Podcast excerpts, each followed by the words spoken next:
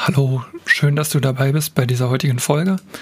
Ich wollte nur kurz zum Anfang sagen, die Tonqualität wird ab 4 Minuten und 30 deutlich besser, also durchhalten. Viel Spaß.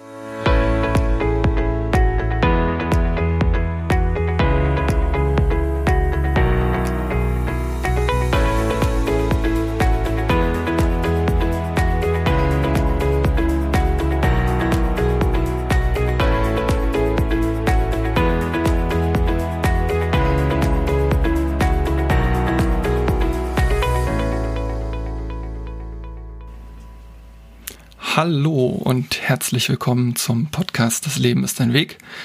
Ich bin Benjamin und ich freue mich, dass du heute wieder dabei bist mit einer etwas anderen Folge als sonst. Und zwar habe ich mir gedacht, ich werde einmal etwas Neues ausprobieren hier. Und zwar habe ich heute einen Interviewgast dabei. Also es geht heute nicht um meinen Lebensweg, sondern um, ja, um den Lebensweg oder um eine Geschichte, um ein Interview von der lieben Jen. Herzlich willkommen, Jen. Dankeschön für die Einladung. Danke, dass ja. ich hier sein darf. Total spannend. Ja, freut mich auch und ich bin mal gespannt, was so dabei herauskommt. Mhm. Ähm, magst du vielleicht einfach mal so dich ganz kurz vorstellen, ähm, in zwei, drei, von mir aus auch zehn Sätzen, wie du möchtest, ja. ähm, wer du bist, wo du herkommst, was du machst und dann gehen wir in das Interview. Ja, gerne. Ähm, also mein Name ist Jen und ich bin Yoga-Meditationslehrerin und bis dahin war es aber ein langer Weg und genau deswegen passt es, glaube ich, ganz gut zu deinem Podcast. Ich habe davor ganz viele andere Sachen gemacht. Aber genau das ist, was ich gerade tue und liebe. Ähm, ich wohne in Berlin. Ich komme aus Berlin, bin hier geboren und aufgewachsen und ja, lebe und arbeite hier. Und ja, genau. Ja, ist doch, ist doch schon mal eine gute Einleitung, genau. Ähm, magst du vielleicht noch sagen, ähm, äh, genau, du hast gesagt, du lebst und äh, bist auch in Berlin geboren. Ähm, darf ich fragen, wie alt du bist? Ja, na klar, ich bin 34. 34, super, ich bin ja 35. Ähm, dann sind wir gleich alt, sage ich jetzt einfach mal so. Wir haben ja auch gerade gehört, du bist äh, Yoga und, und was war das zweite? Yoga-Lehrerin und? Meditationslehrerin. Meditationslehrerin. Wie bist du ähm, dazu gekommen, dass du Yoga- und Meditationslehrerin geworden bist? Ja, das war ähm, ein langer Weg ähm, mhm. mit vielen, vielen Umwegen. Ähm, also der, der Startschuss war vor vier Jahren. Also ich habe mich vor vier Jahren fing das alles an mit meiner ganzen persönlichen und spirituellen Weiterentwicklung. Getriggert durch ein, durch ein Ereignis, was nicht so schön war. Also man, man lernt ja oder, oder entwickelt sich ja auch eigentlich immer nur weiter aus zwei Gründen. Und das ist entweder Schmerz oder Lust. Ja? Mhm, das kenne ich nicht so gut. Genau. Also Lust ist so der Idealfall. Ähm, das ist, wenn dich irgendwas motiviert, ja, wenn du jemanden siehst, der ein total tolles Leben führt oder ähm, irgendwo ganz schön wohnt und du möchtest das auch und dann guckst du, okay, wie, wer muss ich sein, um das auch zu haben? Ne? Wie muss ich denken, wie muss ich fühlen, wie muss ich handeln, um auch dieses Leben zu führen? Und das ist halt sehr motivierend und dann lernst du halt aus der Lust heraus und machst halt deine Weiterentwicklung. Ähm, aus diesen Gründen, aus dieser Motivation heraus. Und ich glaube aber bei den meisten Menschen, und so war es halt auch bei mir, ist es eher aus dem Schmerz heraus, weil du eine Erfahrung machst, ähm, eine Trennung, eine Krankheit, ein Verlust, was auch immer, ähm, was dich dann so ein bisschen zu Boden reißt mhm. und du dich dann hinterfragen musst, dein Leben hinterfragen musst. Und so war es bei mir und das ja, war vor vier Jahren so. Ähm, da habe ich Panikattacken bekommen. Genau, also bei mir war es halt eine schmerzliche Erfahrung und das war, ähm, dass sich vor vier Jahren mein damaliger Freund von mir getrennt hat. Mhm. Und ähm, Gott, das ist eine lange Geschichte. Und das hat mir den Boden und den Füßen weggerissen, weil ich mich damals, ähm, damals habe ich das nicht erkannt, aber rückblickend habe ich das für mich rausgefunden, habe ich mich nämlich sehr emotional und auch finanziell von ihm abhängig gemacht. Mhm. Und die Trennung hat quasi all das wegbrechen lassen. Also diese emotionale Sicherheit in erster Linie, ähm, weil ich mein ganzes Glück, äh, meine mein ganzes Wohlbefinden von ihm abhängig gemacht habe. Er war so, ich habe eine große Lücke in mir gehabt. Ähm, da war wenig Selbstliebe und habe ihm das übergeben und habe gesagt, hier bitte mach mich glücklich, ja, füll diese Lücke. Und das hat er auch gut gemacht, den Job hat er gut übernommen. Und als er dann weg war, war die Lücke wieder da ne? und äh, noch größer als zuvor. Und das hat mich, das hat mir Angst gemacht. Also man muss dazu sagen, wir haben halt zusammen gelebt, wir waren über drei Jahre zusammen und haben auch zusammen gewohnt und ähm, die Wohnung hat ihm gehört und deswegen musste ich ausziehen. Und ich habe deswegen so viele Sachen gleichzeitig verloren. So fühlte sich das damals an für mich. Also ich habe ähm, nicht nur meinen Partner verloren, den ich über alles geliebt habe, sondern ähm, auch mein Zuhause. Ich musste so ziemlich von einem Tag auf den anderen ausziehen. Und diese Sicherheit, meine, meine Wohnung, mein Zuhause, mein Heim, das war auf einmal alles weg. Und äh, ja, das hat mir Angst gemacht, im wahrsten Sinne des Wortes, weil ich nicht wusste, wer bin ich eigentlich und was passiert jetzt mit mir, weil ich mich nur über, definiert habe über diese Beziehung auch lange. Und weil das jetzt weg war, wusste ich nicht mehr, wer ich eigentlich bin, ja, ohne diesen Mann. Und ähm, dann fingen diese Panikattacken an. Erst ganz, ganz leicht, auch schon in der Beziehung übrigens. Ne? Das ist ganz spannend, immer wenn man dann halt in Retroperspektive geht. Also in der Beziehung hat haben die Emotionen auch schon angeklopft und gesagt, Jen, du, du lebst hier irgendwie was, was nicht dir entspricht. Und ähm, aber ich habe das, hab das immer weggedrückt, ne? Ich habe darauf nicht gehört. Und dann kam sie natürlich immer stärker, diese, diese, dieses Anklopfen meine, meiner Seele, so nenne ich das. Ne? Also ähm, nach der Trennung dann oder bist du jetzt noch äh, in der Beziehung? Nein, nein, wir sind seit vier Jahren. Nee, ich meine jetzt in der Erzählung jetzt, das meinte ich. In der Erzählung jetzt eben, weil du sagst, dann kam das immer die Panikattacken. Mhm. Genau, nach der Trennung kam die voll raus. Also schon, schon in der Beziehung ganz leicht. Ich wusste aber nicht, dass das eine Panikattacke war. Das, ich wusste gar nicht, wie, wie ich das benennen sollte. Äh, mein Körper hat einfach verrückte Sachen gemacht und ich habe das dann weggedrängt und wusste gar nicht, was das ist und dachte, ja, es ist Stress oder so. Mhm. Genau, und nach der Trennung kam es dann volle Kanne raus und ähm, wurde sehr schlimm, also gleich von 0 auf 100 auch. Und also es äußerte sich, es äußerte sich erst darin, dass ich in, in öffentlichen Verkehrsmitteln äh, nicht mehr fahren konnte. Ne? Sobald Bus, ähm, Bahn, die Türen zugingen und ich das Gefühl hatte, ich kann jetzt nicht mehr selbst bestimmen, wann ich rausgehe, hatte ich Panikattacken. Ne? Und dann Herzklopfen, Kribbeln in den Gliedmaßen, ähm, äh, heiß, kalt und, und auch immer hier so ein ganz enges Gefühl auf, auf Brust und Hals und ich dachte, ich ersticke jetzt gleich und ich kipp gleich um. Ich habe immer das Gefühl gehabt, ich kipp jetzt gleich um. Und dann habe ich das auch erst noch weggedrängt, dachte, okay, das ist jetzt, ich bin jetzt halt, habe eine Trennung und das geht schon wieder weg und habe das immer umgangen. Und dann habe ich gedacht, okay, wenn ich jetzt nicht Bus fahren kann mehr, dann fahre ich halt Fahrrad und habe mich dann erst noch so drumrum gewunden ne? und das nicht ernst genommen einfach, mein Körper nicht ernst genommen. Und das ging dann auch ein paar Tage auf dem Fahrrad gut und bis das dann auf dem Fahrrad kam, wenn ich angehalten habe an Ampeln, sobald ich gefahren bin und in Bewegung war, mein Körper was zu tun hatte und ich aufmerksam sein musste mit dem Kopf, äh, mich konzentrieren musste auf den Verkehr, war das weg. Aber als dann an der Ampel ähm, rot war und ich stehen musste, dann kam auch das an der Ampel sogar, diese Panikattacke. Und das war der Moment, wo ich dachte, okay, langsam muss ich mich mal informieren und, und, und, und gucken, was das ist. Und das ist erstmal, dass ich angefangen habe, darüber was zu lesen und das dann mit Namen benannt habe. Ich wusste, okay, ich habe Panikattacken. Weil das bis, bis zu dem Tag habe ich das gar nicht so benannt.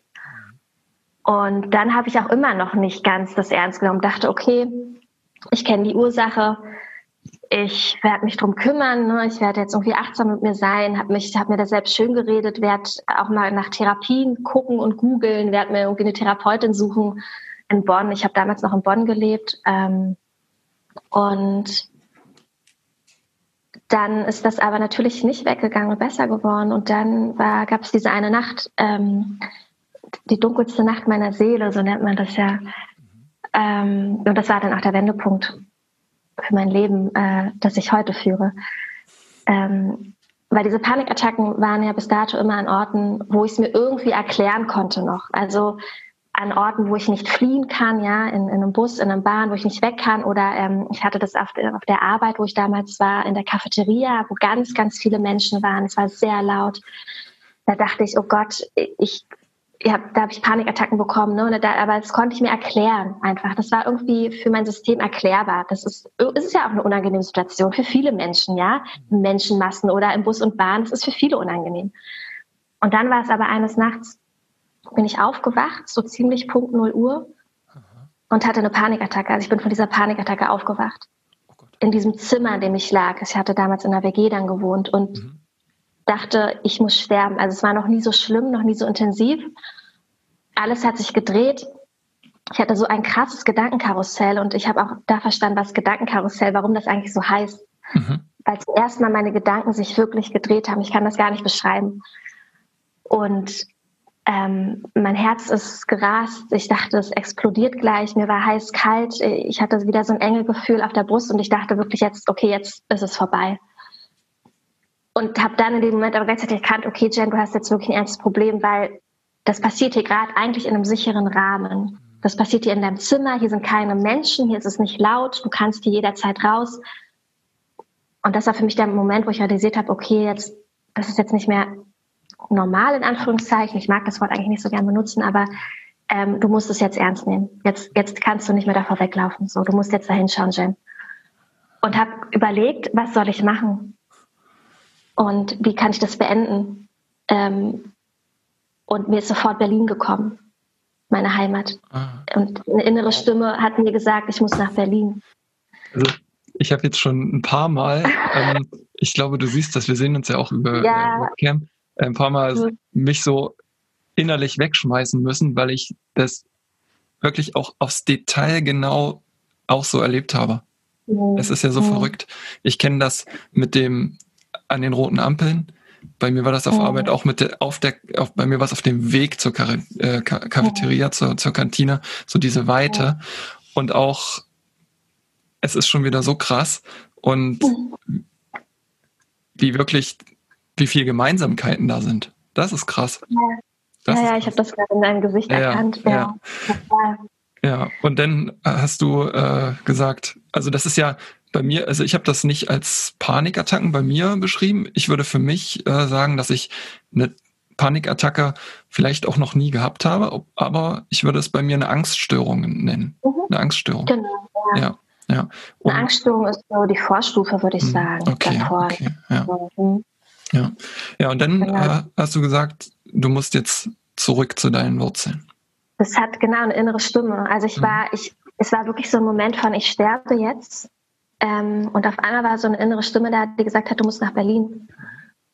Und dann habe ich mein Handy genommen in der Nacht und habe nach Flügen gegoogelt. Und ich habe gesehen, okay, in fünf Stunden geht ein Flug nach Berlin. Und dann habe ich den gebucht, ja. habe meinen Koffer gepackt. Und als ich gesehen habe, dieser Flug geht in fünf Stunden, mhm. ähm, ist alles runtergefahren. Mein ganzes System war wieder beruhigt und im Frieden und die Panikattacke war weg. Und da wusste ich, okay, das ist richtig, wenn mein Körper so reagiert. Ne? Der Körper ist einfach so ein tolles Instrument, an dem du so viel ablesen kannst. Und als mein Körper runtergefahren ist, wusste ich, das ist die richtige Antwort. Und ich habe diesen Flug gebucht und ich habe meinen Koffer gepackt und bin nach Berlin in dieser Nacht. Ich habe meiner Mutter geschrieben, Mama, ich komme um 7 Uhr an, 7 Uhr morgens, bitte hol mich ab. Geil. Und dann bin ich angekommen als ein völliges, wirklich Frack und ähm, habe mich krank schreiben lassen erstmal und habe auf der Couch meiner Mutter geschlafen, vier Wochen lang und habe bei Null angefangen. Ich hatte zu dem Zeitpunkt auch wirklich, ich hatte kein Geld, äh, keine Wohnung, kein Partner, ähm, war 30 zu dem Zeitpunkt und habe auf der Couch meiner Mutter geschlafen und habe dann angefangen, mich selbst zu heilen, ja, mich selbst daraus zu holen. Cool. Genau. Und wie, wie sah das aus? Wie hast du da denn, in welche Richtung sind da, ist da so deine, sind deine Fühler denn gegangen, was dir helfen kann ja. oder was dir denn auch half? Ja. Ähm, also mich hat das aus dieser, aus dieser Situation rausgeholt, was mich auch reingeritten hat, würde ich sagen. Und das ist mein Kopf. Also ich bin ein krass verkopfter Mensch. Ich bin super rational. Ich muss mir alles erklären können. Ich bin auch super neugierig und wissbegierig und muss alles analysieren und verstehen. Und wenn ich es nicht verstehe, dann, dann kann ich es nicht greifen und dann, dann bleibt für mich sowas offen. Und das mag mhm. ich nicht. Ich kann das gar nicht beschreiben. Also ich, ich bin sehr, sehr, ja, ein sehr verkopfter Mensch. Und ja, verstehe dich. Ging mir schon früher in der Schule so. Ja, und das hat mich aber auch reingeritten in diese Panikattacken, weil ich halt nicht auf mein auf meinen Körper gehört habe, nicht auf meine Gefühle gehört habe, sondern alles in meinem Kopf zerdacht habe und weggedacht habe auch, ne? Mhm. Klein geredet habe.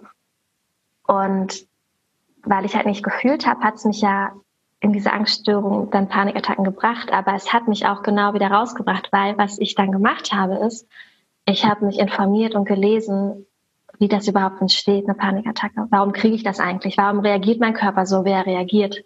Ja, das finde ich interessant. Das weiß ich zum Beispiel nicht. Kannst du das erklären, ja. Wie, ja, was da gerne. passiert? Ja, genau. Ähm, also du, der Körper reagiert ganz instinktiv eigentlich total gut. Ne? Also dieses zum Beispiel dieses Kribbeln oder dieser schnelle Herzschlag. Mhm. Ähm, das ist eigentlich, weil du ganz viel Energie jetzt hast in deinem Körper, weil du hast ja eine Angstsituation, die natürlich völlig irrational ist, ja, aber das weiß dein Körper ja nicht. Ja ähm, du hast eine Angst. Und was jetzt passiert ist, dass dein Körper ganz viel Energie mobilisiert, weil du musst ja jetzt entweder wegrennen oder kämpfen. So war es ja früher, ne? Typisch Steinzeit, ne? Säbelzahntiger, die Geschichten ja, ja, kennen wahrscheinlich ja. viele. Und dann bist du weggerannt oder hast gekämpft. Und deswegen brauchst du die Energie, weil du das jetzt aber nicht machst in der Bahn. Ich sitze in der Bahn und kann ja jetzt nicht mich schütteln oder mhm. boxen oder kämpfen oder wegrennen, muss sich der Körper andere Kanäle suchen. Und das empfindet, also das ähm, drückt sich dann durch dieses Kribbeln zum Beispiel aus, in den Gliedmaßen, in den Händen, in den Fingern, in den Armen. Bei mir war das in den Armen ganz stark, ja, oder in den Beinen. Oder dieser schnelle Herzschlag, das Pochen, das Schwitzen, das ist, weil der Körper diese überschüssige Energie, die er jetzt nicht durch den Kampf abbauen kann, muss ja irgendwie anders loswerden. Und deswegen hast du diese Symptome, ja. Oder zum Beispiel, ganz viele werden das kennen, wenn du eine Angst ähm, hast, eine ganz tolle Angst oder die Panikattacke, musst du immer auf Toilette. Du hast erstens immer Durchfall und du musst ganz doll pinkeln. Und das ist auch, weil, der, also das, was deinem Körper am meisten Energie entzieht, ist die Verdauung. Ah, okay. Deswegen kann ich nur, wenn, wenn, du krank wirst, kann ich dir immer nur empfehlen, faste. Ja, weil dann hast dein Körper ganz viel Energie für die Selbstheilung. Ja. Äh, genau, und weil du dann aber ja eigentlich jetzt vor dem Säbelzahntiger wegrennen müsstest oder gegen ihn kämpfen müsstest, muss dein Magen sich entleeren, damit du mehr Energie hast, um das zu tun. Und deswegen ähm, musst du immer ganz dringend auf Toilette. Das war bei mir zum Beispiel auch ganz oft so und ich habe das nicht verstanden. Oder du musst dich übergeben. Bei manchen ist das auch, dass man sich übergeben muss. Das ist mir auch einmal passiert. Und das hat mir extrem geholfen, meinen Körper zu verstehen, weil mein Körper so reagiert, wie er reagiert. Und das ist nicht Schlimmes, sondern völlig normal. Ähm, und das hat mir schon mal 50 Prozent der Angst genommen. Das hat mich schon mal wirklich runtergefahren und beruhigt, dass ich das einfach verstehen konnte, welche chemischen Prozesse laufen ab. Ja? Mhm. Ähm, und dann hat mir eine bestimmte Visualisierungsübung ganz stark geholfen. Und ich habe mich dann noch angefangen zu beschäftigen mit Meditation, mit Manifestation, Visualisierungen. Ich habe vor vier Jahren angefangen zu meditieren, regelmäßig jeden Tag. Ähm, und diese Visualisierungstechnik hat, hat mich wirklich, das hatte den schnellsten Effekt bei mir. Ähm, du stellst dir quasi deine Wunschzukunft vor. Also die, die Visualisierungs Visualisierungstechnik klappt bei allen Wünschen, ja. Also es ist Vielleicht kennt, kennen, kennen die Zuhörer das Gesetz der Anziehung oder haben schon mal was von Manifestation gehört und ähnlichem. Ne? Und das Geheimnis dahinter ist, dass du in das Gefühl gehen musst, was du haben möchtest, wenn du diesen Wunschtraum ja, erfüllt bekommst. Wie fühlst du dich? Dass du nicht erst das Gefühl hast, wenn du dein Haus hast oder das Auto oder die Reise oder den Traumpartner, dass du dann nicht erst glücklich bist, sondern dass du jetzt schon glücklich bist und dann ziehst du automatisch das an, was du halt willst. Und du musst aber das dahinterliegende Gefühl erkennen, was du haben möchtest, ja. Vielleicht ist es bei einem Traumpartner Liebe ich möchte mich geliebt fühlen oder bei einem Haus ist es, ich möchte mich reich fühlen oder sicher, was auch immer. Ne? Und in dieses Gefühl musst du dann gehen und das visualisieren und dich wirklich da reinfühlen, als wäre es jetzt schon Realität. Und das habe ich gemacht und mein Wunsch war damals total einfach. Es sind ja die kleinen Dinge im Leben, ne? wenn man so eine Panikattacke hat und dann nicht mehr selbstbestimmt leben kann und am, am öffentlichen Leben teilnehmen kann, weil das konnte ich nicht mehr war mein ganz bescheidener Wunsch, ich möchte einfach wieder Bus und Bahn fahren können und, und in, in Menschenmassen sein können, ohne Angst zu haben. Das war mein das Wunsch. Ja. Und das habe ich mir dann ähm, visualisiert. Äh, und habe dann mit allen fünf Sinnen, das ist eine bestimmte Technik, ich bin mit allen fünf Sinnen reingegangen, nacheinander. Also ich habe hab das gesehen, wie ich da sitze, wie ich da stehe in der Bahn Dann habe ich das gefühlt, wie fühlt sich der Sitz unter mir an, wie fühlt sich der Handgriff in meiner Hand an, wie fühlt sich der Wind auf meiner Haut an. Dann habe ich das ähm, äh, geschmeckt. Also ich habe dann zum Beispiel äh, mir gedacht, ich habe so den leckersten Latte Macchiato in der Hand und trinke den, während ich in dieser Bahn sitze. Und dann mit dem Geruchssinn noch ähm, und jetzt habe ich irgendwas vergessen. Sehsinn, Tastsinn, Riechen, Schmecken, Fühlen. Mhm. Nee. Ich glaube, ich habe einen gerade vergessen. Genau, aber ich glaube, ich glaube, ähm, du weißt, was ich meine. Ja, ich, genau. Ich habe das nacheinander halt durchgemacht und das habe ich vier Wochen lang jeden Morgen und jeden Abend gemacht. Mhm. Wie lange hast du Wochen, Zeit zugenommen? Wenn du sagst jeden Morgen, jeden ähm, Abend? Ja, ich glaube, das hat mich so ungefähr eine Viertelstunde plus mhm. minus. Mhm. Viertelstunde hat mich das wahrscheinlich ähm, gedauert. Ja. Und nach zwei Wochen waren die Panikattacken schon weg. Ich hatte nach zwei Wochen nichts mehr, habe das aber noch mal zwei Wochen jeden Tag ähm, morgens und abends gemacht. Und dann habe ich das noch mal ähm, über die nächsten drei, vier Monate noch so dreimal in der Woche gemacht. Ja? Um das nochmal einfach zu verankern, um das wirklich zu festigen in meinem System. Ne? Und das war für mich persönlich mein Schlüssel. Und ich hatte seit diesem Tag nie wieder eine Panikattacke. Plus, weil ich aber auch andere Sachen, ne, dann sind ja viele Sachen noch dazugekommen. Also die Meditation ist etwas, was mein Anker ist. Yoga dann, ne? Natürlich. Und das wichtigste Tool, meine Gedanken zu ändern. Meine ich war ein sehr, sehr negativer Mensch, sehr pessimistisch. Und das hat sich um 180 Grad gedreht. Also ich habe mein, mein, meine Gedanken, mein Netzwerk in meinem Gehirn, ne? so diese neuronalen Autobahnen, ja, ja. die man sich ja. schaltet, die habe ich komplett umstrukturiert und neu verkabelt. Also ich habe die Welt begonnen anders zu sehen und das Schöne zu sehen im Leben. Und Dankbarkeit ist auch ein ganz, ganz mhm. tolles Tool. Dankbarkeit ist so, so wichtig und mächtig. Und Genau. Ja, das sind so alles Bausteine, die mir dann da rausgeholfen haben. Ja. Richtig toll. Also kann man sagen, du hast äh, eigentlich dich aus einer ganz, ganz schweren Zeit fast ohne Hilfe von außen. Klar, du wurdest aufgenommen bei deiner Mutter, ähm, hast aber ja. selbst natürlich die Entscheidung getroffen, ähm, dass der, das zu deinem Weg gehört, wieder zurück nach Berlin zu gehen. Äh, aber ansonsten, wenn ich das so ähm, richtig verstehe, hast du dir ja komplett selber da, wo, wo du dich selbst halt reingebracht hast, denn das ist ja so, ähm, dass dieses Bewusstsein haben ja die wenigsten, dass alles, was du in deinem Leben Gutes und auch Schlechtes ist, das hast du dir ja selbst generiert das, die Bewusstsein kommt natürlich, das Bewusstsein dafür kommt natürlich erst, wenn es dann sozusagen mal zu viel ist, meistens natürlich vom Negativen. Ähm, aber du hast dich ja selbst da in diese Situation reingebracht, aber auch komplett ohne externe Hilfe wieder rausgeholt. Das ist also richtig krass. Ja, gut. ja also ich, also ich habe ähm, bestimmt, ich hatte schon einen kleinen Therapeutenmarathon, ähm, mhm. was, also ich wollte eine Therapie machen ja. Und habe dann, ich weiß nicht, ob die, die Zuhörer kennen das vielleicht, es ist nicht einfach als Kassenpatient. Ja. eine Therapiestelle zu finden. Du musst teilweise hast du Wartezeiten von vier bis fünf Monaten, bis mhm. du überhaupt einen, den ersten Termin bekommst. Ja. Und musst dich ja auch einfach, es ist ja ein sehr sensibles Thema, du musst dich ja wohlfühlen mit dem, mhm. mit dem Gegenüber, ne? Und deswegen. Ähm, habe ich in der Zeit, als es anfing, ähm, in Bonn schon geguckt nach, nach Therapiemöglichkeiten mhm. und hatte immer diese Erstgespräche, ne? immer dieses mhm. typische mhm. Erstgespräch, wo man guckt, passt es oder nicht und ja. was, was, für ein Thema bringe ich mit. Ähm, und ich hatte bestimmt, lass mich lügen, zehn, zwölf dieser Erstgespräche mit verschiedenen Therapeuten. Okay, so viel. Mhm. Und also es waren immer nur Erstgespräche, es war ja, ja keine Behandlung. Mhm. Also, ne?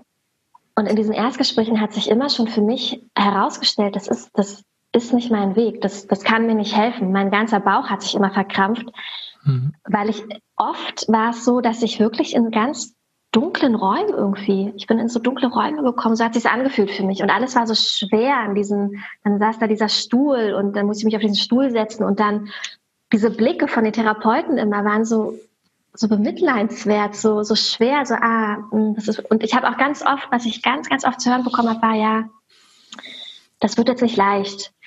Ähm, das wird jetzt ein schwerer Weg. Und was ich auch oft gehört war, ähm, war die Empfehlung, stationär, eine stationäre Behandlung zu machen, dass ich in eine Klinik gehe, Tagesklinik erstmal. Und Medikamente wollten mir auch ganz viele verschreiben. Und alles in meinem System hat Nein gesagt. Das kann nicht sein. Es fühlt sich für mich nicht stimmig an. Und es war immer diese Schwere, die davon ausging von diesen Therapeuten.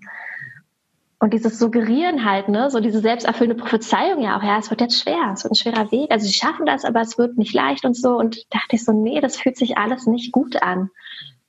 Und habe da nie halt eine Therapie begonnen, weil es sich nicht gut anfühlte. Was ich ja. Für andere Leute sagen will, jeder muss da für sich selber reinfühlen und auf sich hören. Ja, ne? natürlich. Und, Therapie kann total sinnvoll sein und uns sehr, sehr helfen.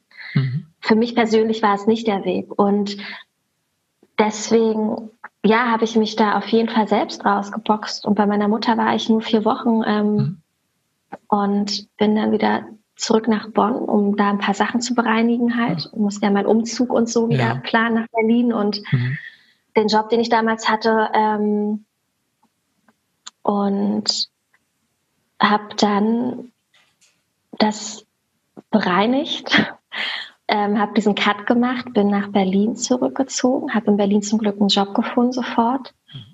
Und war, das war, die Anfangszeit war, war auch nicht so leicht. Das war ja immer, das Leben testet dich auch immer wieder und ich bin immer auch oft zurückgefallen, auch in alte Glaubenssätze, in alte Glaubensmuster und ähm, aber habe mich da langsam Schritt für Schritt, also das erste Jahr war auf jeden Fall noch ein Struggle, äh, das erste Jahr war nicht so leicht, weil weißt du, wenn du 30 Jahre, ich habe ja über 30 Jahre lang mein System gefüttert mit negativen Glaubenssätzen über mich und über die Welt. Und wenn du das so lange machst, dann dauert das einen Moment, bis es weg ist. Das geht nicht von heute auf morgen. Und deswegen hat das ein Jahr lang und auch heute noch. Ich bin ja, das ist ja ein Weg. Ähm, auch heute ähm, habe ich immer wieder alte Muster, die ich erkenne. Nur dass der Unterschied ist jetzt, ich erkenne das mittlerweile, dass ich gerade in einem Muster stecke, dass da gerade ein Glaubenssatz ist, der gar nicht mir gehört, der vielleicht auch meinen Eltern gehört und nicht mir. Und dann gucke ich mir das an und kann dann damit arbeiten, während ich früher das gar nicht erkannt habe, sondern einfach wie in so einem Autopilot funktioniert habe. Und ähm, genau, aber es war natürlich am Anfang immer noch so ein Vor und Zurück und zwei Schritte vor, eins zurück und habe weiter kontinuierlich meine Meditationspraxis gemacht, Yoga ähm, und habe aber damals noch halt, halt in einem Job gearbeitet. Also ich habe was ganz anderes gelernt. Ich habe Geografie studiert und habe mich im Master dann auf Katastrophenrisikomanagement spezialisiert. Ähm, habe Disaster Risk Management gemacht, Risikoanalysen, habe viel zur Anpassung an den Klimawandel gearbeitet. Ja, Katastrophenschutz, Bevölkerungsschutz. Ich habe mein letzter Job war, da war ich in der Forschung, habe in der Forschung gearbeitet, zum Bevölkerungsschutz, ähm, Politikberatung gemacht und das lief noch so parallel, weil ich nicht den Mut hatte, wirklich auf mein Herz zu hören und wirklich gleich in dieses Yoga und Meditationsbusiness zu gehen. Ne? Da hatte ich einfach Angst vor. Ähm, und habe den Cut aber jetzt seit letztem Jahr, also Anfang des Jahres, ich bin seit Anfang diesen Jahres selbstständig ähm, und habe mich das getraut, aber es, es lief fast noch vier Jahre halt parallel mit meinem Job aus meinem alten Leben Mhm. der auch überhaupt nicht mehr zu mir gepasst hat. Ähm, ich habe das einfach gemacht, weil ja ich nicht mutig war.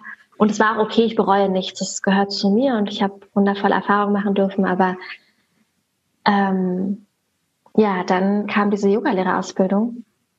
Also ich praktiziere seit acht Jahren Yoga. Ja, da wollte ich jetzt sowieso in die Richtung ja. gerne, gerne gehen. Ähm, Yoga und Meditation. Ähm, mhm. Das sind ja zwei Sachen, die jetzt nicht äh, in der breiten Bevölkerung äh, alltäglich sind. Vielleicht leider okay. oder wahrscheinlich leider. Ähm, kannst du mal für den, der wirklich nur diesen Begriff, diese Begriffe kennt, ähm, ja. vielleicht da mal ein bisschen Aufklärungsarbeit äh, leisten, was das eigentlich ist und ja. ähm, was das, was der Mehrwert für vielleicht jeden Menschen sein könnte. Ja, also ähm, ich glaube erstmal, also ich, ich, glaube, Yoga ist tatsächlich total anerkannt mittlerweile. Ich glaube, Yoga hm. machen ganz viele hm. so ist es ernsthaft nur, oder so. Ist es nur, ist Yoga in Anführungsstrichen gesagt nur das Bewegen oder ist da noch? Nein, nein, gar nicht. Nee, nee, das, das, das erzähle ich gerne gleich, was hm. das eigentlich ist. Aber ja. ähm, ich wollte noch sagen, ich glaube, jeden, für jeden hilft eine andere Pille. Ich glaube tatsächlich hm. nicht, dass prinzipiell jedem Yoga hilft Absolut. oder Meditation. Natürlich. Deshalb habe ich auch gesagt, kann, helfen kann. Ja. ja. ich glaube, dass ähm, jeder so seinen, seinen Weg und seine Medizin finden mhm. muss und dass es Absolut. für jeden auch anders sein kann. Ja. Ähm, ich würde auf jeden Fall behaupten, dass also Yoga und Meditation schadet keinem. Das kann man auf jeden Fall sagen. Mhm. Und Yoga und mhm. Meditation mhm. kann, also wenn du mehr Achtsamkeit in deinem Leben möchtest, mehr mhm. Körperbewusstsein, ähm, mehr Frieden, ja, in dir und im Außen, dann ist Yoga Meditation ein super Tool und das solltest du unbedingt ausprobieren. Ähm, genau, was ist Yoga eigentlich? Ähm, Yoga ist nicht nur ähm, das Körperliche, die Asanas, ja. Im Yoga heißt Asana die Körperstellung. Und das ist, was wir hier im Westen, was wir kennen, ne? Ja. Ähm, und das ist auch okay. Und Yoga ist, es gibt tausend Yoga-Wege eigentlich. Mhm. Ähm, ganz, ganz viele verschiedene Yoga-Wege. Und was wir im Westen kennen, ist eben dieses Körperliche und die Übungen und, und den Sonnengruß und der herabschauende Hund und, ne? Ja. Aber das ist nicht nur Yoga, das ist ein Teil vom Yoga. Das ist, das ist Hatha Yoga. Hatha Yoga ist der Yoga des Körpers, der Bewegung. Und dann gibt es auch noch Raja Yoga. Raja Yoga ist ähm, der Yoga des Geistes. Das ist das, wo, wo es um die Glaubenssätze geht, um Visualisierung, ja, wie, wie machtvoll deine Gedanken sind und dass du bist, was du denkst. Ähm, dann gibt es Jana Yoga, das ist der Yoga des Wissens, das ist dann wirklich die, das Studium der Philosophien, ja, der, der, der Veden, der Upanishaden, ja, die, die philosophischen Schriften im Yoga. Äh, dann gibt es Kundalini Yoga, das ist der Yoga der Energie, da geht es um dein Chakrasystem. Wir sind ja nicht nur der physische Körper, wir haben ja auch einen Energiekörper. Ähm, Bhakti Yoga ist der Yoga der Hingabe. Ähm, und Karma Yoga, Yoga der Handlung, also was du tust. Genau, das ist alles Yoga. Eine Lebenseinstellung, ne? Yoga ist, eine, Yoga ist eine absolute Lebenseinstellung und Yoga findet nicht nur auf der Matte statt. Mhm, mhm, also Yoga, wenn du, wenn du Yoga ernst nehmen möchtest und ernsthaft praktizieren möchtest, dann zeigt sich Yoga in deinem Alltag. Wie gehst du mit anderen Menschen um, mit anderen Lebewesen um und wie gehst du mit dir selber um? Ja, mit deinen Kollegen, mit deiner Familie. Da zeigt sich, ob du Yoga verstanden hast oder nicht. Du kannst Yoga auf 90 Minuten auf deiner Matte praktizieren, aber wenn du außerhalb deiner Matte nicht achtsam bist mit dir und mit anderen, dann ist es hinfällig. Ja, genau. Also all das ist Yoga. Yoga ist nicht nur Bewegung, sondern ein komplettes philosophisches System, was dir ein Anker sein kann. Ähm, ja. Ja, das ist eine gute Erklärung dafür gewesen. Ähm, magst du vielleicht. Also Yoga, also Yoga nochmal als Übersetzung heißt halt ja. Einheit oder Harmonie. Ne? Es mhm. ist so Sanskrit, ja. ähm, weil du halt im Yoga anstrebst, ähm, dich zu verbinden mit dem Göttlichen, eins zu werden mit dem Göttlichen, ja, mit Gott und zu erkennen, dass das in dir ist. Der Gott ist schon in dir und danach strebt Yoga eigentlich, ja, diese Verbindung, das Einswerden, Harmonie äh, mit dem Höchsten, mit dem Höchsten Selbst, mit der Weltenseele. Hm, das finde ich spannend. Ähm, zumal ich auch mit einem Freund letztens ähm, auch so ein bisschen darüber gesprochen hatte. Ähm, ist Yoga auch eine Religion? Nein. Nein. Nein. Nein, Yoga ist mh, hm, ja ein philosophisches System, eine, eine Lehre. Ähm, Wo hat es den Ursprung? Wo hat es den Ursprung? Wo kommt das her? Indien. Indien. In Indien. Ähm, Interessanterweise habe ich gerade ein Buch gelesen mhm. äh, vom Jivamukti Yoga. Jivamukti Yoga ist auch ein eigener Yoga-Stil. Ne? Es haben sich ja mittlerweile wirklich hunderte Yoga-Stile und Richtungen entwickelt. Und Jivamukti Yoga ähm, kommt viel aus dem Bhakti Yoga. Es ist ein, ein, sehr hingebungsvoller Yoga aus dem Herzen heraus, ähm, auch sehr körperlich. Ähm, und die Erfinderin äh, des Jivamukti Yogas die, die diesen Cherokee-Stil entwickelt hat, ähm, ist Sharon Gannon. Und die schreibt in ihrem Buch, was ich gerade gelesen habe, ähm, dass Yoga sehr wohl, wohl auch aus Ägypten kommen könnte oder beziehungsweise parallel, parallel zum indischen Yoga sich entwickelt haben könnte. Und sie zeigt auch Beispiele auf und Hieroglyphen und Texte und äh, sie zieht da Verbindungen also ursprünglich ist es aus Indien, ähm, aber es gibt ja ähm, Parallelen zu anderen, ähm, anderen Kulturen, unter anderem der ägyptischen Kultur. Genau, also vor über 5000 Jahren wurde das schon in den Veden beschrieben, ähm, Yoga-Stellungen. Die Veden sind halt so die ältesten Schriften ähm, in Indien. Die Upanishaden sind der letzte Teil daraus. Das kennen wahrscheinlich viele, die Upanishaden. Die Bhagavad Gita ist das letzte Kapitel daraus. Es sind alles, ähm, es ist keine Religion. Es ist okay. ein, ja. ja. eine Lehre, ne? ein Lebensweg, der dir mhm. angeboten wird, äh, den du gehen kannst. Genau. Okay. Ähm, ja, Vielleicht noch ein paar Worte zur äh, Meditation. Das ist ja nicht miteinander verknüpft zwingend. Ne? Du hast dich ja dafür, für diese, oder ich habe das so verstanden, dass diese beiden Wege dich am, am schnellsten oder am, am, am effektivsten quasi aus deiner, aus deinem Leid äh, geholt hatten. Ja. Ähm, magst du noch mal was zur Meditation vielleicht sagen? Ähm, ja. ähm, wie, wie bist du darauf gestoßen, dass das auch zu dem äh, Wandel in ja. dem Weg äh, ja. beihelfen kann? Ja, das das ist voll spannend. Ähm, also Meditation ist ein großer Teil vom Yoga. Ähm, Meditation Aha, okay. gehört zu jeder, zu jeder Yoga-Praxis gehört auch immer eine Meditation. Ähm, okay. Streng genommen. Jeder kann natürlich seine eigene Praxis mhm. entwickeln. Mhm. aber es ist spannend, weil ich praktiziere seit acht Jahren Yoga und mhm. ich habe die ersten vier Jahre nie meditiert, obwohl es dazu gehört. Okay. klar wurden durch meine Lehrer irgendwie Meditation immer angeleitet, aber ich habe das für mich dann nie zu Hause privat weitergemacht oder verfolgt. Das habe ich, es hat also ich habe Yoga damals vor acht Jahren aus sehr körperlichen Gründen begonnen. Ich wollte halt meinen Körper irgendwie, was für meinen Körper tun, ne? Und mhm. das, das Spirituelle, das Mentale, das war mir viel zu viel. Dass mhm. da oben gechantet wird am Anfang einer Stunde und dass da ein Mantra gesungen wird und dass da vom Göttlichen gesprochen wird, das, war, das fand ich, das war mir wirklich zuwider. Das hat ganz viel Widerstand in mir ausgelöst, weil damals hatte ich mit dem Gottesbegriff auch so eine Probleme vor acht Jahren. Mhm. Ähm, und ich, ich glaube, das geht auch vielen so. Ne? Also viele, ja. viele bei uns, ähm, ne, meine Cousine zum Beispiel, die macht auch im Fitnessstudio Yoga, weil sie sich bewegen möchte, weil sie was für ihren Körper tun möchte. Und sie war mal in einem anderen Studio und hatte mir gedacht, nee, die Lehrerin, die war mir zu krass. ne? Genau, ja, ja, und dann, zu esoterisch. Und dann, äh, genau, zu esoterisch, ähm, kann man nennen, wie man möchte. Und ähm, da haben dann natürlich auch einige natürlich, es sind einfach Ängste, weil was man nicht kennt, ne, da nimmt man erstmal Abstand vor. Ne? Und so genau. ist ja bei dir zu Anfang dann auch gewesen. Genau, ja. ähm, das war, das fand ich doof. So, ich wollte mhm. einfach was für den Körper machen ja. und ich wollte da nicht oben chanten. Das war mir auch unangenehm. Ich wusste ja gar nicht.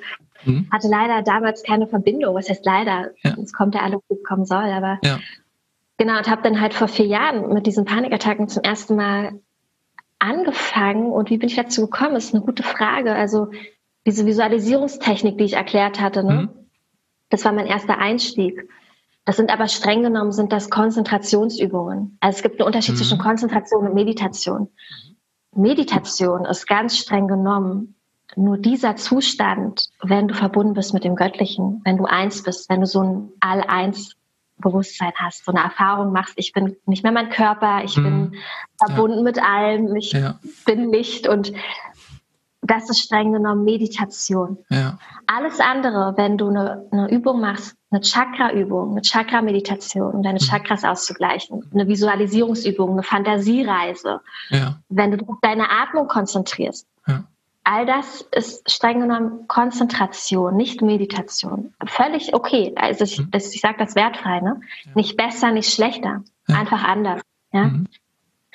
Und so habe ich gestartet. Ja, durch diese Visualisierungsübungen bin ich dann auf ganz viele andere, habe, glaube ich, auch einfach gegoogelt. Das ist eine gute Frage. Wie bin ich darauf gekommen damals? Ich glaube, ich habe ja. einfach auch gegoogelt nach Meditation, ja. Weil in diesen Büchern, also ich habe ja so viele Bücher gelesen über Panikattack und Angststörungen, wie das überhaupt mhm. entsteht bin da ganz ähm, physisch vorgegangen, ne? ganz rational, wie entsteht das? Und dann gab es natürlich auch immer Tipps am Ende, wie kann man das ähm, mhm. beheben. Ne?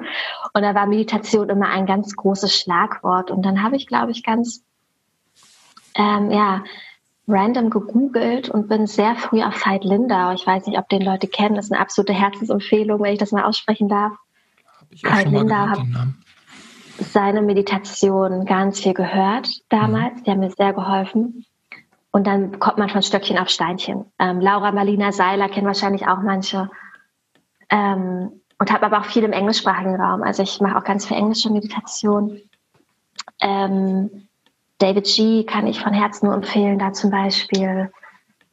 Ähm, oder Cheryl B. Engelhardt. Ähm, genau, bin einfach, habe mich dann treiben lassen, guckt, was, was resoniert mit mir, welche Meditation, habe mich ausprobiert und ähm, dann ist es wie eine Sucht geworden. Und wenn man das anfängt, ähm, also ich kann gar nicht mehr ohne. Also ich meditiere jeden Tag seit vier Jahren und das ist für mich wie Zähne putzen und ich kann ohne nicht aus dem Haus. Ah, cool.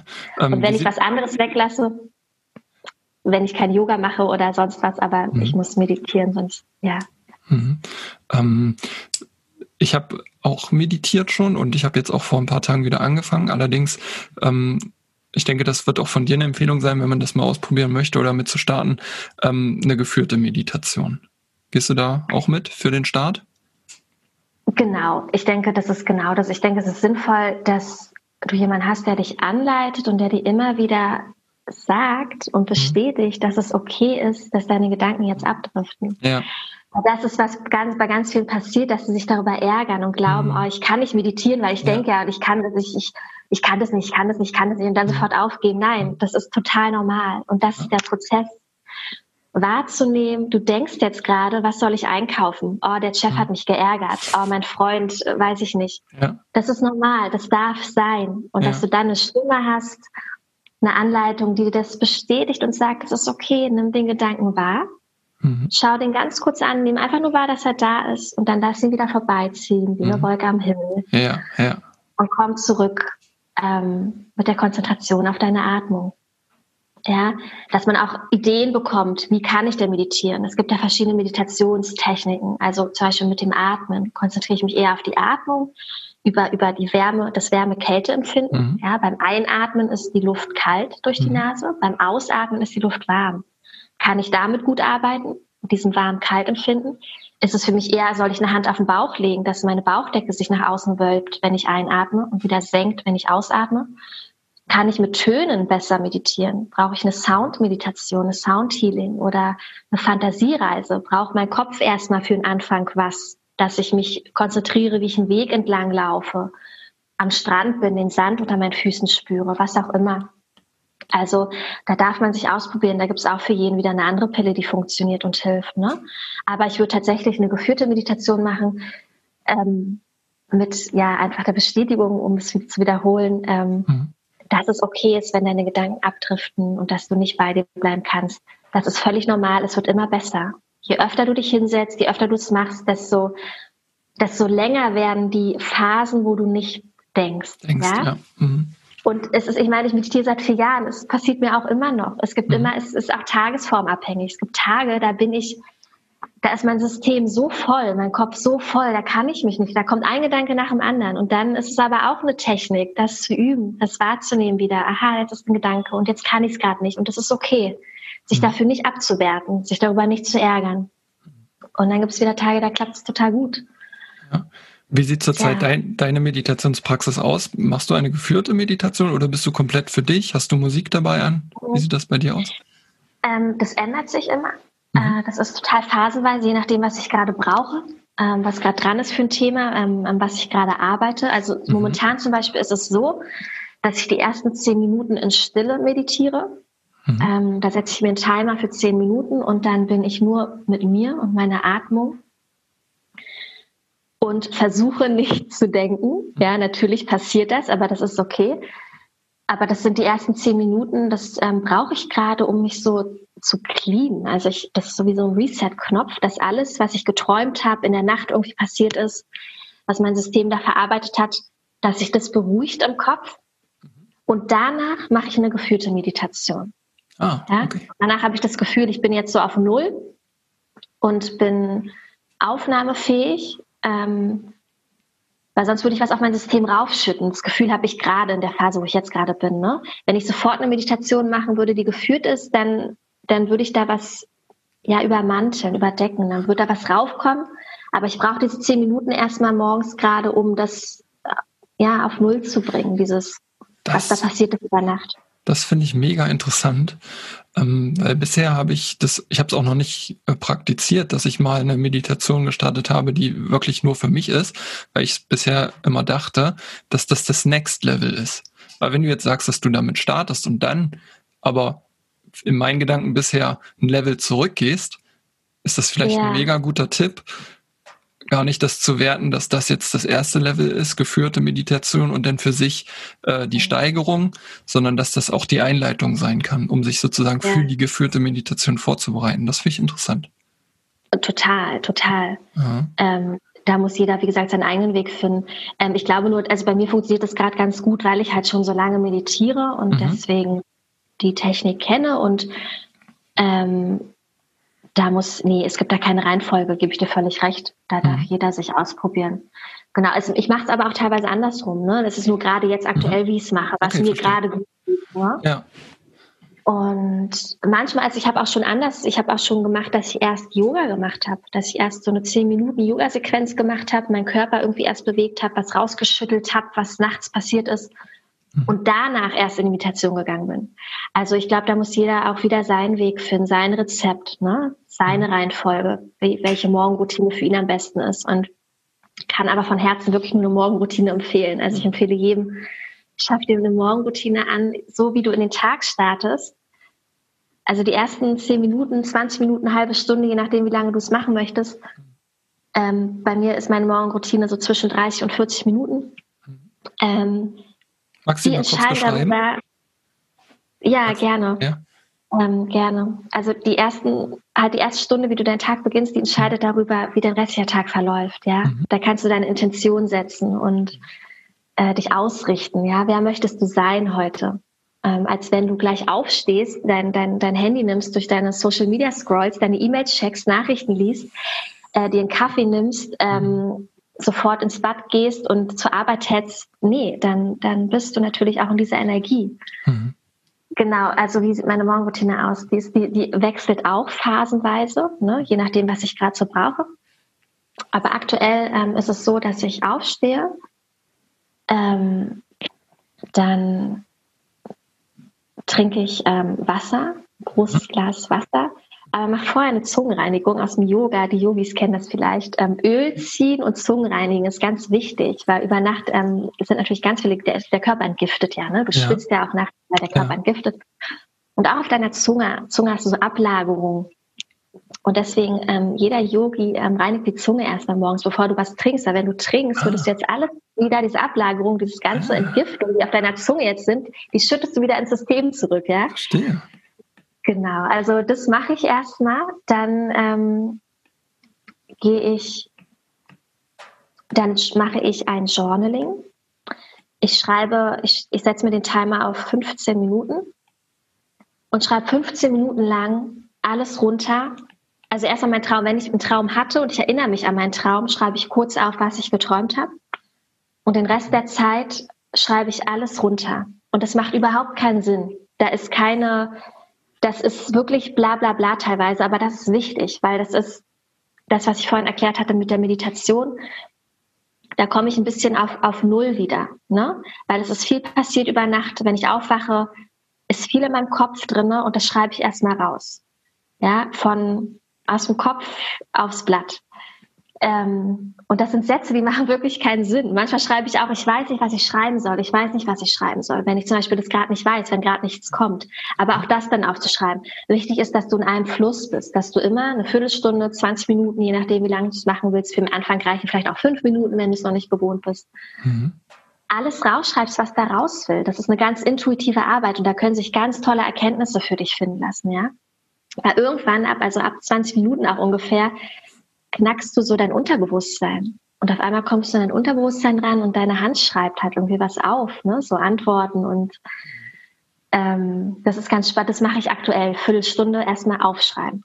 Ja, und dann ist mein Kopf schon mal freier. Dann mache ich zehn Minuten Meditation in Stille für mich. Und danach mache ich eine geführte Meditation. Und dann ist es je nachdem, was halt gerade dran ist, welches Thema ich gerade brauche. Ähm, das ist dann Vielleicht ist es Dankbarkeit, vielleicht ist es ähm, Urvertrauen stärken, vielleicht ist es eine Chakra-Meditation ähm, oder genau, was für Selbstliebe. Also mein Thema gerade aktuell ist zum Beispiel Selbstliebe wieder ganz stark. Ähm, das mache ich gerade, mache ich da viel zu. Und danach mache ich dann zehn Minuten Yoga-Sequenz. Dann bewege ich meinen Körper. Und Genau, und dann habe ich so 40 Minuten genau, ist meistens meine Praxis, 40, dreiviertel Stunde. Und dann bin ich good to go. Dann bin ja. ich wirklich gut drauf und ähm, ja. Ja, also ich habe von äh, Morgenroutine auch schon äh, viel gehört. Ich glaube, da darf ich noch viel mehr mich verbessern. Und ich könnte mir auch vorstellen, dass einige von den Zuhörern jetzt sagen, ja, das passt ja gar nicht in mein Leben, 40 Minuten früh morgens eine Routine zu machen. Äh, das ist ja fernab und verdrehen jetzt innerlich ja. die Augen. Aber vielleicht kann man ergänzen, dass diese Morgenroutine auch nur fünf Minuten sein können zusätzlich zum Zähneputzen, ja. was ja jeder als Morgenroutine hat. Ne? Das ja. muss ja nicht 40 Minuten sein. Zum Anfang dürfen es auch fünf oder zehn sein, um damit überhaupt erstmal anzufangen. Und ich kann mir vorstellen, dass man auch damit schon riesengroße Veränderungen äh, erzielen kann, wenn man das genau, möchte. Also Genau, also ein Tipp, absolut. Du musst jetzt nicht eine Stunde lang dir erstmal eine Auszeit nehmen. Ja. Ähm, wenn du es ganz kurz haben willst, aber trotzdem was machen möchtest, ist mein absoluter Tipp Dankbarkeit. Schreib dir auf, für was bist du dankbar? Oder schließ im Bett deine Augen, du kannst ja noch liegen. Das erste, was du machst, schließ deine Augen, bevor du aufs Handy guckst. Für was bist du heute dankbar? Was ist, was ist schön irgendwie? Bei mir ist immer sofort mein warmes Bett. Ich, ich darf in einem, in einem sauberen, sicheren und warmen Bett aufwachen. Ich muss keine Angst haben, dass hier nachts irgendwer reinkommt und irgendwas von mir will. Ja. Das ist sauber, sicher und warm. Und dafür bin ich so dankbar. Ich bin dankbar, dass ich sauberes Wasser aus dem Hahn trinken darf. Mhm dass mein Kühlschrank voll ist, ähm, dass ich Kleidung habe, sind immer die Dinge, für die ich persönlich dankbar bin. Aber du kannst ganz andere Sachen finden, ja. Mhm. Ähm, das ist die beste Praxis. Die, mhm. die hebt deine Stimmung. Dankbarkeit ist eines der, der Emotionen, der Gefühle, die am höchsten schwingen. Ja, es gibt ja so eine Skala, eine Emotionsskala. Also Scham und Schuld ist ganz niedrige Schwingung. Ja, da bist du, das ist, das, das ist ganz unten auf der Skala. Dann Wut, Traurigkeit und so. Und dann kommt so Freude, ähm, äh, Wut übrigens ist fast schon neutral. Wut ist eigentlich auch eine ganz gute Energie, wenn man sie gut nutzt. Ne? Okay. Äh, kann auch zerstörerisch sein, aber kann auch dich wirklich nach vorne bringen. Und Dankbarkeit und Liebe sind die höchsten Emotionen. Und wenn du halt schon mit Dankbarkeit startest, dann schwingst du auf einem, auf einem ganz hohen energetischen Level. Ja? Also wenn du nur fünf Minuten hast, dann meine Empfehlung, ähm, schreib dir im besten Fall auf, für was bist du dankbar. Und vielleicht schaffst du erst mal drei, vier Minuten in Stille zu meditieren setz dir einen Timer für drei, vier Minuten, achte drei, vier Minuten lang auf deine Atmung und das macht schon was genau.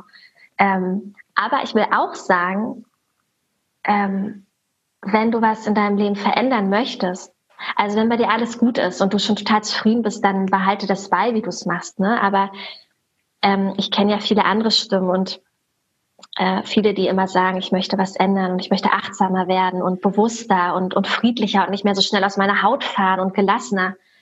Und wenn du das wirklich ernst meinst, dann musst du etwas ändern und dann musst du dir einfach deinen Wecker früher stellen. Weil wenn du, du kannst mit den immer gleichen Taten und Handlungen und Denkmustern nie andere Ergebnisse erzielen. Ja? Du kannst mit den immer gleichen Handlungen nie andere Ergebnisse erzielen. Und wenn du ein anderes Ergebnis in deinem Leben möchtest, wenn du dich besser fühlen möchtest, dann musst du etwas anderes tun, anders als davor. Hm.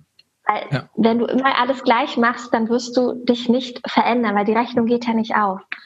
Und dann kann es dazu gehören, dass du dir den Wecker einfach eine halbe Stunde früher stellen musst, um deine Morgenroutine einzubauen in deinen Tag. Aber ich kann dir versprechen, dass es langfristig sich so lohnen wird und dass du irgendwann nicht mehr anders kannst. Und man sagt, ungefähr dauert das immer 21 Tage, ja, ungefähr drei Wochen, bis dein System das verankert hat, bis du die Routine entwickelt hast und dann fällt es dir nicht mehr schwer. Dann kannst du nicht mehr. Und dann ist es wie bei mir, dann kannst du gar nicht mehr ohne und dann kannst du gar nicht mehr abwarten, früher aufzustehen.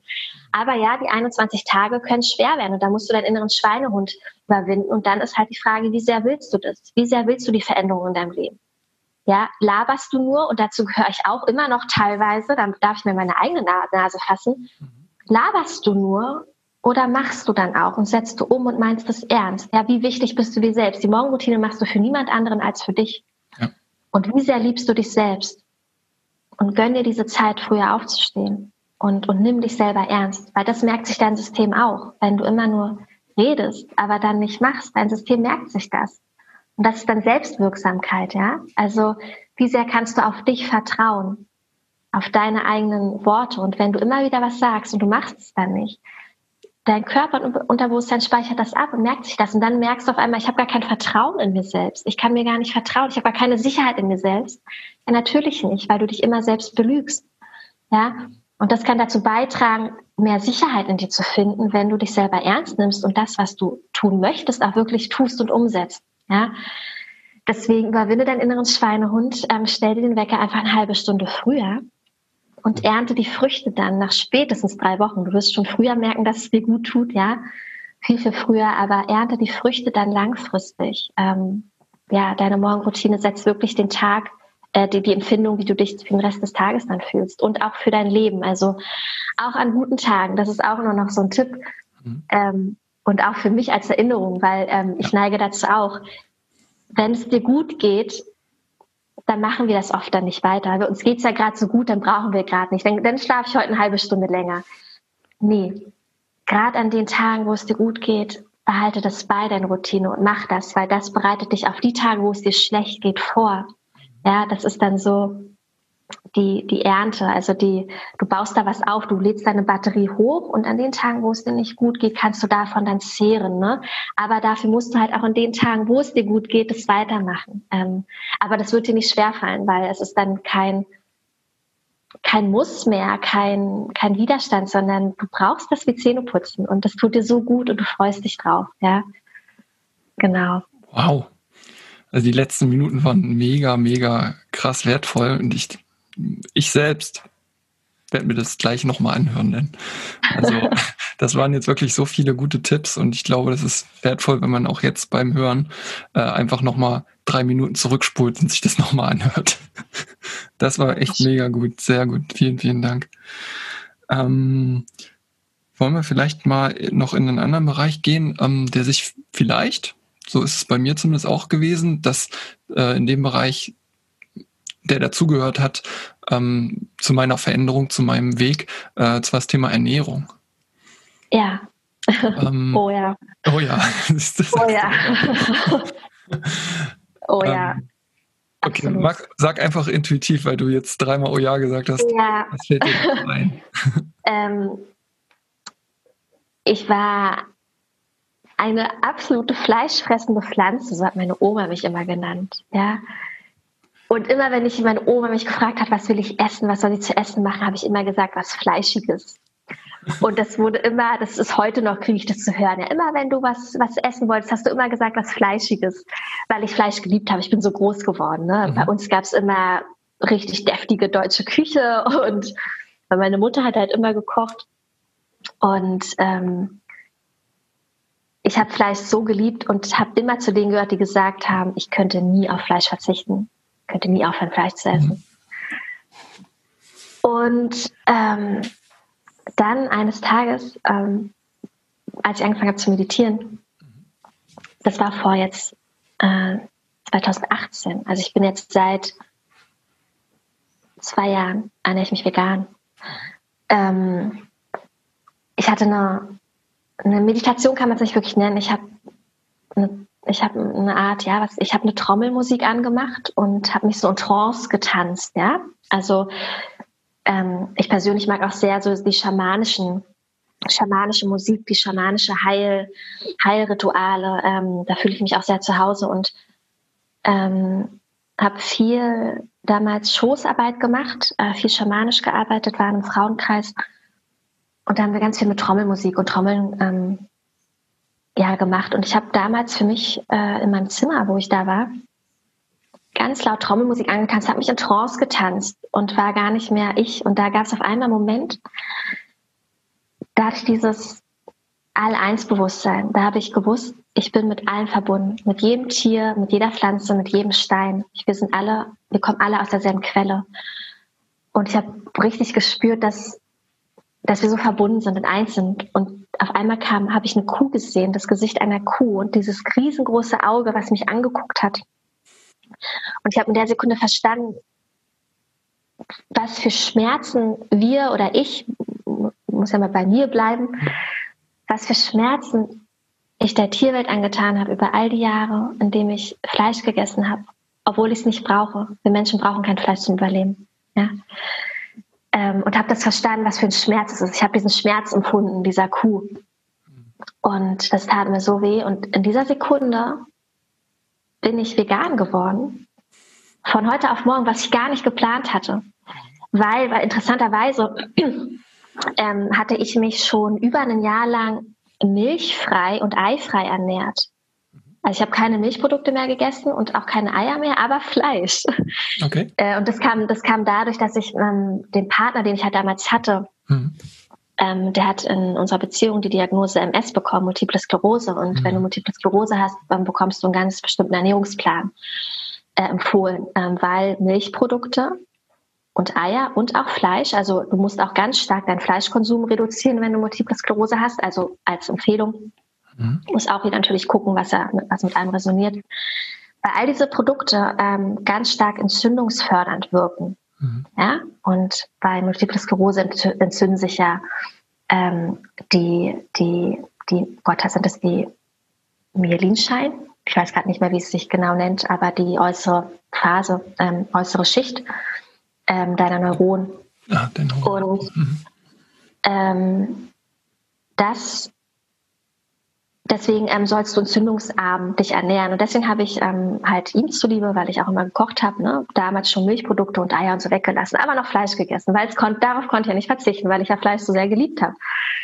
Ähm, und dann bin ich durch dieses Erlebnis ähm, vegan geworden, plötzlich, weil ich habe ja jetzt auch Fleisch nicht mehr gegessen. Und das war nicht geplant, genau. Also und was ich ja dazu noch irgendwann, also je mehr du dich mit persönlicher Weiterentwicklung, Spiritualität beschäftigst, je mehr du meditierst und immer feinfühliger wirst, ja, immer bewusster wirst, erreichst du irgendwann den Punkt, wo du das auch gar nicht mehr kannst, Fleisch zu essen, weil du das Ausmaß verstehst, weil du das ja. fühlst. Also je bewusster du wirst, also was wir hier machen mit der Massentierhaltung und ähm, ich glaube, dass das irgendwann in den Geschichtsbüchern stehen wird, ganz persönlich. Ich glaube, dass wir uns dafür als Menschheit auch irgendwann rechtfertigen müssen, dass uns das irgendwann auf die Füße fällt.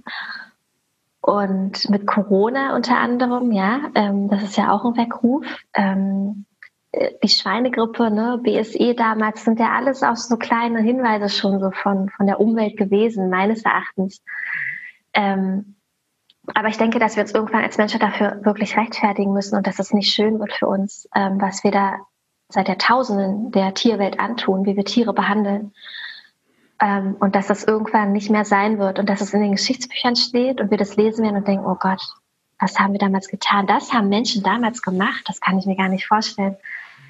Ähm, genau, also je bewusster du wirst, desto ja, mehr setzt du dich mit solchen Themen auseinander, mit Leid und was du anderen Menschen und auch Tieren und Lebewesen antust und du kannst es dann nicht mehr. Also ich kann es einfach nicht mehr, will aber auch gleichzeitig betonen, dass ich da niemand für verurteile, kann ich gar nicht, darf ich mir gar nicht erlauben, weil ich habe 30 Jahre lang Fleisch gegessen und jeder soll essen, was er möchte. Ja, finde ähm, ich auch ganz wichtig. Ja, für mich persönlich funktioniert es nicht mehr. Mhm. Ähm, ich kann nur in meinem kleinen Rahmen, in meinem kleinen Einfluss, den ich habe, versuchen, Anregungen zu geben. Ja, ich poste immer zum Beispiel auf dem Instagram-Kanal meine veganen Pancakes, die ganz die toll sind und aus. ganz toll aussehen und ganz lecker sind und das so zum Beispiel dann rauszusenden. Ne? Es geht halt auch vegan, du musst da nicht ein Ei reinmachen. Ne? Also nur als kannst du ja mal probieren, guck mal, ob es dir auch schmeckt. Mhm. Ähm, aber ja, Ernährung macht auch ganz viel mit einem, äh, allein schon, also energetisch gesehen, wenn du morgens zum Bäcker gehst, dein Croissant holst, was mit Weizenmehl und Zucker voll ist, ja, wie fühlst du dich denn dann am Mittag? Du wirst ein Tief haben, weil das ist nichts Nahrhaftes, was deinem Körper Energie schickt und schenkt. Im Yoga nennen wir das Prana. Prana ist Lebensenergie und Prana kannst du aufbauen durch Yoga-Übungen, durch Meditation, durch Atemübungen, aber auch durch die Nahrung. Nahrung liefert dir ganz viel Lebensenergie. Und wenn du da mittags in deiner Kantine dann noch ja irgendein Burger isst mit einem, mit einem Weizenbrot dazu oder Nudeln aus Weizen, dann hast du auch eine Stunde später, kann ich dir garantieren, auch wieder ein Tief. Weil dein Körper kriegt nichts, was ihn nährt, was ihn, was ihn von innen heraus. Das finde ich so ja? erschreckend, dass dieses, diese äh, Verbindung bei vielen gar nicht vorhanden ist, dass sie das nicht miteinander verbinden dass sie, dass, ja. sie das, dass sie was essen, was eigentlich nicht so gut ist und äh, dem Körper nicht die Energie gibt, die er eigentlich bräuchte, äh, dann ein Tief entsteht, aber dass diese Verknüpfung im Bewusstsein gar nicht vorhanden ist. Und mhm. das ist, glaube ich, der, der Grund oder viele Gründe dafür sind halt auch äh, diese, diese Suchtfaktoren von diesen Nahrungsmitteln. Zucker, mhm. Weizen und so weiter, ne? Genau, ja, total. Ähm, ja, das hat halt wieder mit dem Bewusstsein zu tun, ne? Und das ist auch wieder weder schlecht noch gut. Ähm, mhm. Aber manche Menschen wollen ja auch nicht. Die laufen ja da mit einer Scheuklappe durchs Leben und wissen eigentlich, also eine innere Stimme ist ja auch bei denen oft und sagt, ja, irgendwie ist das nicht so gut, aber dann gehen die Scheuklappen hoch und mhm. nee, es ist jetzt einfacher und schneller und besser und manche Menschen wollen auch nicht oder es ist noch nicht an der Zeit, vielleicht brauchen sie noch genau. drei Jahre. Ja. Vielleicht ja. ist es auch, was man auch nie machen darf, ja, was ich ganz am Anfang versucht habe, immer als ich, ähm, als es alles losging bei mir, ja. habe ich immer versucht zu missionieren und habe immer bei mir hat das ja so gut getan. Die Meditation tut mir so gut und dieses mhm. positive Denken tut mir so gut. Und dann habe ich versucht, andere zu überzeugen und äh, zu sagen, probier das auch mal aus und mach das doch mal so. Aber das funktioniert nicht, weil jeder hat ja, eine eigene Reise. Genau. Und deine. Reise, genau, deine Reise muss nicht die Reise von anderen Leuten sein. Und für jeden hilft, kann ich mich wieder nur wiederholen, eine andere Pille. Und mhm. den Fehler darf man nicht machen, von sich auf andere zu schließen. Und genau, aber ja, ähm, für jeden, der sich, der, der, wo schon die Stimme anklopft und der weiß eigentlich, äh, dass da mit der Ernährung was nicht ganz gut ist, kann ich wirklich nur empfehlen. Es muss nicht vegan sein, man muss ja nicht gleich so radikal in Anführungszeichen. Für mich ist es gar nicht radikal, aber versuch's vegetarisch erstmal oder versuch ähm, nur einmal die Woche Fleisch oder Fisch zu essen, ja, nicht mehr jeden Tag, sondern vielleicht nur noch zwei Tage die Woche oder versuch einfach mehr Frisches zu essen, mehr Grün, ja, mehr Prana. Wo, wo ist Prana drin? In Lebensmitteln, die unverarbeitet sind, die frisch sind. Prana? Obst, die Lebensenergie, was ich gerade gemeint hatte, im Yoga nennt man das. Okay. Prana ist, ist Lebensenergie, so nennt sich das. In anderen Systemen wird es anders genannt. Chi, ne? Kennst du vielleicht? Ja. Chi oder Kundalini kann man dazu auch sagen mhm. eigentlich. Ne? Es ist so ne, die Lebensenergie, so ähm, das Serum, was uns so trägt. Und das kannst du eben durch Meditation, Yoga, Atemübungen aufbauen, aber eben auch durch die Nahrung. Und Prana ist in Nahrungsmitteln drin, die unverarbeitet sind. Also nicht in dem, in der Nudel, die ist ja schon verarbeitet. Da ist ja das mhm. Weizenmehl schon einmal pro, pro processed worden und es ist auch nicht im, im Fertigburger drin und nicht in der Pizza natürlich und auch nicht in Fertigsoßen. Da ist kein Prana drin, sondern in unverarbeiteten Lebensmitteln. Am besten frisch Obst, Gemüse, ähm, Getreide, Genau, und das ist, muss, das ist nicht aufwendig. Das habe ich auch immer lange als Ausrede genommen, dass es so zeitintensiv ist zu kochen und so. Das ist eine Ausrede. Ja, dann knüpft die Zeit ab und ähm, von deinem Social Media und hör auf durch durch Instagram zu scrollen ähm, und stell dich dann lieber die 20 Minuten hin in die Küche. Ähm, und das dauert nicht lange, sich ein Gemüse anzubraten oder sich einen Salat zu machen. Das dauert nicht lange. Und von mir aus brat dir dann da dein deine Wurst zu. Ähm, ähm, aber frischer zu kochen irgendwie, ne? wenn es geht für dich. Und es geht immer. Also es geht immer. Es ist auch wieder eine Frage des Willens, wie mit der Morgenroutine. Willst du das? Ja, laberst du nur oder machst du dann auch? Ja, und das ist Selbstliebe, das ist ein Selbstliebeakt. Ja, wie wichtig bist du dir selbst und wie ernst nimmst du dich? Ja, und ich finde es auch nochmal ganz wichtig ähm, zu sagen, dass das ein Prozess ist, dass das nicht von heute auf morgen geht. Und oh. äh, ich von mir kann sagen, dass ich in dem Punkt auch noch nicht da bin, wo ich gerne sein würde. Gerade so in diesem äh, Ablenkungssachen, was jetzt ähm, ja Social Media ist etc. oder oder halt früh morgens, bevor ich wirklich aufgestanden bin, schon die E-Mails checken und sowas. Also das, mir ist das bewusst, dass das nicht der beste Start ist, den ich haben kann in den Tag. Aber es ist halt ein Prozess und im Moment ist der leider noch da, ist noch ein Teil davon. Aber irgendwann werde ich das auch ja. schaffen, äh, diesen, diesen Teil auch noch sozusagen aus der Morgenroutine. Und ich glaube, jeder hat eine Morgenroutine. Die ist ja unbewusst. Mhm. Und die kann man mhm. halt anpassen. Die kann man ja dann, ja. wenn man immer was in seinem Leben verändern möchte, die kann man ja dann auch, das ist sozusagen der Start eines jeden Tages. Und da sollte man dann einfach, ja, nicht am genau. Abend sagen, der Tag war heute wieder blöd, sondern halt gleich am Morgen schon die idealen Voraussetzungen dafür geben. Also mhm. Also ich möchte bloß nochmal dem Hörer damit äh, mitgeben, wir sind hier nicht die, die das schon alles perfektioniert haben. Das ist halt nur ja, wie der Podcast ja heißt, das Leben ist ein Weg. Das ist ein Weg, dahin zu kommen. Und ähm, viele wissen, jeder weiß, dass Rauchen nicht gesund ist, aber deshalb ist es nicht der Grund, warum mhm. keiner mehr raucht. Das, ne, mhm. das ist ja halt, ähm, ja, ich wollte halt damit nur sagen, dass alle Empfehlungen, die jetzt hier von uns ausgesprochen werden, wir darin, also ich kann das für mich sagen, auch nicht die perfekten Meister sind und jetzt hier sagen, äh, wir sind die Besten und die Tollsten, sondern das ist ein Weg für jeden und jeder hat einen unterschiedlichen Stand, wo er auf diesem Weg ist. Ja, total. Es ist total wichtig, dass du es nochmal betonst. Äh, kann ich 100% unterstreichen, nicht streng mit sich zu sein. Wenn du einen Rückschlag hast, ähm, in welchen Beziehung auch immer, wenn du wieder zum ungesunden Croissant greifst oder wenn du mal wieder als erstes deine E-Mail checkst morgens, mhm bitte sei nicht streng mit dir. Genau. Ne, auch in der Meditation, okay. was ich vorhin sagte, wenn Gedanken kommen, das ist okay, sei nicht streng mit dir. Werte dich nicht dafür ab. Das ist das Allerwichtigste. Du wirst, wenn du eine neue Routine aufbaust, ja, wie du sagst, es ist ein Weg. Dein Körper hat das irgendwie über 30 Jahre, über 40 Jahre, je nachdem wie alt du bist, mhm. anders gelernt, anders gemacht. Und das ist in deinem System gespeichert. Und das braucht eine Zeit, um diese alten Muster zu überschreiben, um deine neuronalen, ja, um deine Datenautobahn im Gehirn neu zu verkabeln, neu zu vernetzen. Und das dauert, je nachdem, wie lange du davor das anders gemacht hast, gib dir dafür Zeit, sei nicht streng mit dir, werte dich nicht ab, sei immer mitfühlend mit dir. Sei immer so mitfühlend mit dir, wie du mit anderen sprichst. Ja, ist auch eine Empfehlung. Also wir selber sind ja so streng mit uns wie kein anderer. Es ist ja niemand, der irgendwie über uns steht und sagt, boah, Jen, du bist nicht gut genug du bist, du schaffst es nicht, du bist nicht richtig, du bist nicht liebenswert. Niemand sagt uns das ja so, sondern wir sagen uns selber das. Mhm. Wir haben irgendwann eine Erfahrung gemacht in unserem Leben, wo wir das daraus geschlossen haben, diesen Glaubenssatz, ich bin nicht liebenswert. Aber das haben wir geschlossen, ja. Und dann ist für uns an der Zeit, das jetzt wieder zu verlernen, ja, und wieder etwas Neues zu lernen und dann dabei mitfühlend mit uns zu sein. Und uns wie ein kleines Kind, dieses innere Kind, was wir alle in uns haben, zu umarmen und ja, das, das da sein zu lassen. Ja, einfach mitfinden, mit sich zu sein, wie mit einer besten Freundin.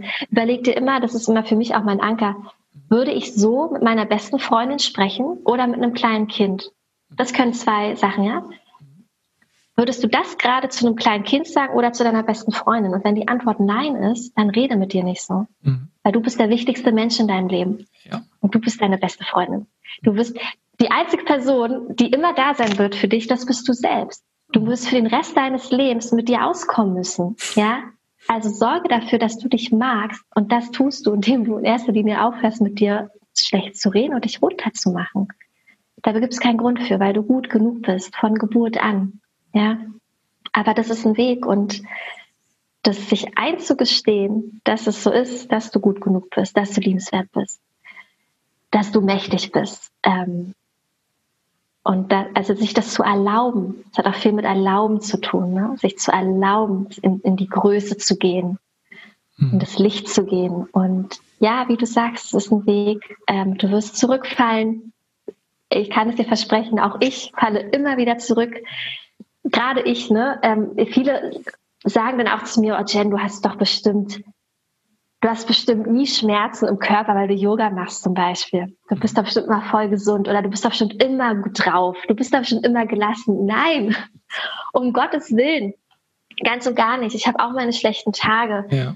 Ähm, und ich habe sowas von Schmerzen in meinem Körper, weil ich halt auch irgendwie so viel Yoga mache und ich mache ja auch noch Taekwondo. Ähm, mhm. Und nein, nein, nein, nein, nein. Ähm, ich darf jeden Tag auch dazu lernen. Es gibt Phasen im Leben, da bin ich nicht gut mit mir selbst. Und das ist dann auch okay. Aber der Unterschied ist jetzt mittlerweile einfach, dass ich das erkenne, dass ich das dann weiß, dass ich gerade nicht gut mit mir bin und mir dann dafür zu vergeben und das einfach zu beobachten und es nicht ändern zu müssen, vielleicht auch erst mal im ersten Schritt, wenn ich erkenne, okay, ich mache gerade was, was mir nicht gut tut und das dann einfach aber auch mal da sein lassen zu dürfen. Das nicht versuchen, dagegen anzukämpfen, das abzuwerten, sondern einfach die Bewusstwerdung darüber, dass du gerade etwas machst, was nicht gut ist, das ist schon der erste Schlüssel. Das ist schon richtig mächtig. Mhm. Ja, da holst du dir Macht zurück, zu erkennen, ich mache gerade was, was nicht gut ist. Ja, das ist Bewusstwerdung, ein erster, als erster Schritt schon. Und das ist schon ganz, ganz weit und wertvoll. Und wie du es dann ändern kannst, da hast du morgen dann auch noch zur Zeit. Ja, also nicht streng mit dir sein. Ja, genau. Wichtiger, wichtiger Punkt, den du gerade nochmal wiederholt hast, auf jeden mhm. Fall. Gebe ich dir recht. Super. Ja, mega gut. Ich sag auf jeden Fall ganz, ganz großen Dank für deine Zeit. Und dir, lieber Zuhörer, auch schön, dass du dabei gewesen bist wieder hier. Und ähm, ja, wenn es gefallen hat, gerne mal ähm, einen Kommentar da lassen. Und ähm, die ganzen Namen und Tipps, die kommen natürlich wieder in die Show Notes und auch das Profil von der Jen. Und dann würde ich mich freuen, wenn du beim nächsten Mal wieder dabei bist. Bis bald. Tschüss. Ciao, ciao.